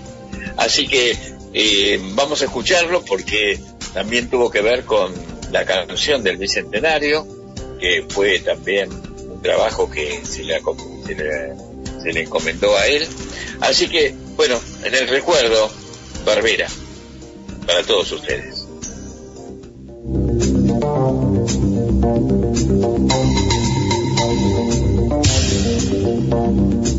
Desde ya me siento halagado que un ex alumno me venga a hacer un reportaje acá a mi domicilio. Pero conversando te diré que muchos me conocen como el profesor, el profe, uno de música, otro de historia, porque he dado esas dos materias toda mi vida. Pero eh, realmente mi origen no nació de profesor, mi origen fue de músico. De muy chico inicié el estudio musical. Cuando terminé el secundario ingresé a la facultad de odontología. si, si siendo músico, ya ejecutaba en orquestas este, de jazz, eh, la famosa Boston Serenade, la Hawaii Serenade, y hacía una vida profesional y además estudiaba odontología. Así es que tuve que adelanté el servicio militar como aspirante a OR, aspirante oficial de reserva, que eran tres meses que los estudiantes de, universitario podíamos hacer. Ingresé en Campo de Mayo en diciembre del 43 y haciendo maniobra en enero en Pampa de Olán, Córdoba, se produce el terremoto de San Juan, entonces tuvimos que ir a San Juan y trabajamos allá en el terremoto durante siete meses, lo, cual te imaginas que eh, la aspiración de los tres meses del servicio militar se borraron porque el desastre del terremoto de San Juan fue tan cruento y tan tremendo este, que eh, tuve que trabajar allá, todos los paramédicos trabajamos allá durante siete meses. Cuando me dieron la baja, salí subteniente de la reserva. Recompuse mi carrera profesional, yo ya era eh, recibido de profesor nacional de música en el Conservatorio eh, Carlos López Guchardo y, y el municipal, Manuel de Falla, porque dábamos materia los dos, los que estudiamos instrumentos de viento, casi todos íbamos al manual de Falla. Y después la parte de composición, acústica, armonía, instrumentación, eso lo hacíamos en el Conservatorio Nacional. Pude colocar dos materias ese año, el año 45 este, eh, ya recompuse todos mis estudios, sube Perón y la primera medida que toma Perón fue la reserva adentro. Y me tuvo incorporado casi seis años. Por lo tanto, este, eh, eh, te imaginas que perdí la carrera de odontología, pero durante ese interín que estuve incorporado hice la licenciatura de historia. Así que yo soy profesor nacional de música y licenciado en historia. Lo hice en la Facultad de Fatón en Bahía Blanca. ahí terminé los estudios allá por el año 56. Bueno, después, como me sale la baja, había perdido toda mi carrera, eh, propuse al ejército que rindiendo examen pudiera reincorporarme como oficial de banda, que decir, como director de banda militar. Y así estuvo unos años también como director de banda militar. Es un popurrí, me mira, ¿te imaginas? director de banda militar hasta el año 59 este, tuve, fui director, fui eh, director de la banda especial de desfile cuando subió Frondizi, eh, tuve los juegos que se, terminaron en Mar del Plata con motivo del cuarto Festival Internacional del Cine, toda la parte musical estuvo a mi cargo. Y en fin, desempeñé una vida musical bastante importante a, nivel eh, nacional y después me fui en el 59 para dedicarme exclusivamente a la docencia. Y a partir del 59 mi vida estuvo entre la música y la historia. Y así eh, este, tuve 45 eh, años con alumnos a nivel secundario, entre ellos estuviste vos, y tenía un promedio de 2.800 alumnos por año, porque tenía eh, varios colegios y todos los cursos. Solamente en el Nacional 2 tenía 32 cursos. ¿Te imaginas que 70 horas semanales es una, es una barbaridad para un docente? Que había que hacer una docencia muy, este, eh, si se quiere decir, casi, casi estéril. ¿Verdad? Porque eh, no se puede, pero la necesidad tiene cara de eje y, entonces, a pesar de que yo me dedicaba por entero a los alumnos, pero no obstante eso, no se puede este, estar, eh, tener en un día 12 horas de cátedra. es imposible. es, es terrible. Prácticamente es así. Pero es el drama argentino ese, ¿no? Pero no obstante eso, trataba con la experiencia, el amor y el cariño volcar en los alumnos el mayor tiempo que tenía para ellos, dedicárselo enteramente a ellos. Bueno, y así me dediqué a la docencia y a componer, y tengo varias obras registradas Este, y finalmente eh, me llamaron de, la Universidad Interamericana y, di allí clase de, de música protocolar, es decir, la música en el protocolo, y sobre historia argentina. Y seguí investigando y después entré, me llamaron al Instituto de, Rosa, investigaciones históricas, de la cual soy académico, y los veteranos de guerra me pidieron también que fuera asesor histórico de ellos, y finalmente dice que no se puede con el genio, a pesar de he hecho más de 40 investigaciones históricas, tengo más de 30 obras publicadas musicales. Finalmente, el libro. Siempre falta algo, un libro. Y así fue que publiqué El seductor de los Pampas, que te estuve mostrando, que es una reseña histórica de la vida de don Juan Manuel de Rosas. Y como yo soy investigador en la línea nacional, que comienza con Saavedra, San Martín, Rosas, Perón. Esa es la línea nacional que yo investigo. Por supuesto, entre ella, eh, entre, entre medio de esos puntos importantes están otros valores como el Chacho Peñalosa y varios más. Hasta el nacimiento del radicalismo, que fue una reivindicación del federalismo eh, rosista. Y con respecto a la obra del bicentenario. Bueno, mira. ¿Cómo llegamos a esa, a esa marcha? Bueno, llegamos por lo siguiente motivo. Te quiero hacer ubicarte primero. Y cuando eh, se acercaba el bicentenario, dos o tres años antes, yo decía, ¿cómo es posible que no haya una comisión que hable sobre el bicentenario, que se establezca? En el centenario, la comisión se formó 12 años antes, en 1898, y te lo digo con una eh, eh, seguridad absoluta. Tal es así que uno de los primeros pasos de esa comisión fue traer músicos de Europa para reforzar el elenco del Teatro Colón que estaba funcionando en el Politeama, porque el Teatro Colón, el primer Teatro Colón funcionó donde es ahora el, el, Banco de la Nación Argentina. Cuando cierra su puerta y se compra la estación El Parque, que es donde está actualmente eh, el actual Teatro Colón, en ese interín pasaron 20 años hasta que se inaugura el, el, el segundo Teatro Colón, el actual, se inaugura el 25 de mayo de 1908. Estamos hablando 10 años antes, 1898, el Teatro Colón funcionaba en el Politeama que estaba en Paseo Colón. Y entre los cinco músicos que vienen, viene mi padre, contratado por ese motivo. Así que yo sé perfectamente bien que la comisión se, se creó en 1898 y Arturo Beruti fue el que fue, por orden del presidente Roca, fue a Europa a contratar músicos y vinieron cinco, entre los cuales uno era mi padre. Ah. Y ahí comienza mi historia. ¿Tu papá cómo se llamaba? Francisco Barbera igual que mi hijo.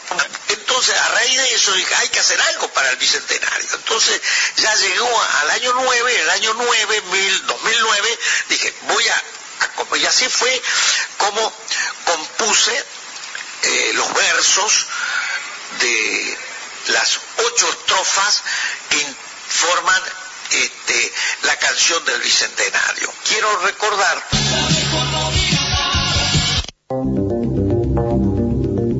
Estás escuchando Conciencia Cívica Cultural.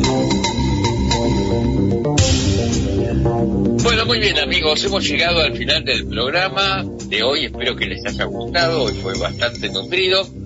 Quedó afuera un poco lo de Pedro Aníbal Mancilla por el tiempo, así que por eso incluimos también al profesor Barbera con mucha alegría y mucha emoción también, y mucha nostalgia de los temas más pero yo sé que eh, siempre nos está mirando desde algún lado.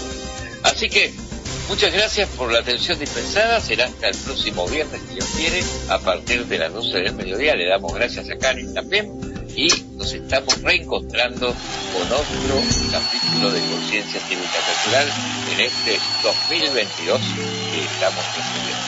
Chao y hasta entonces.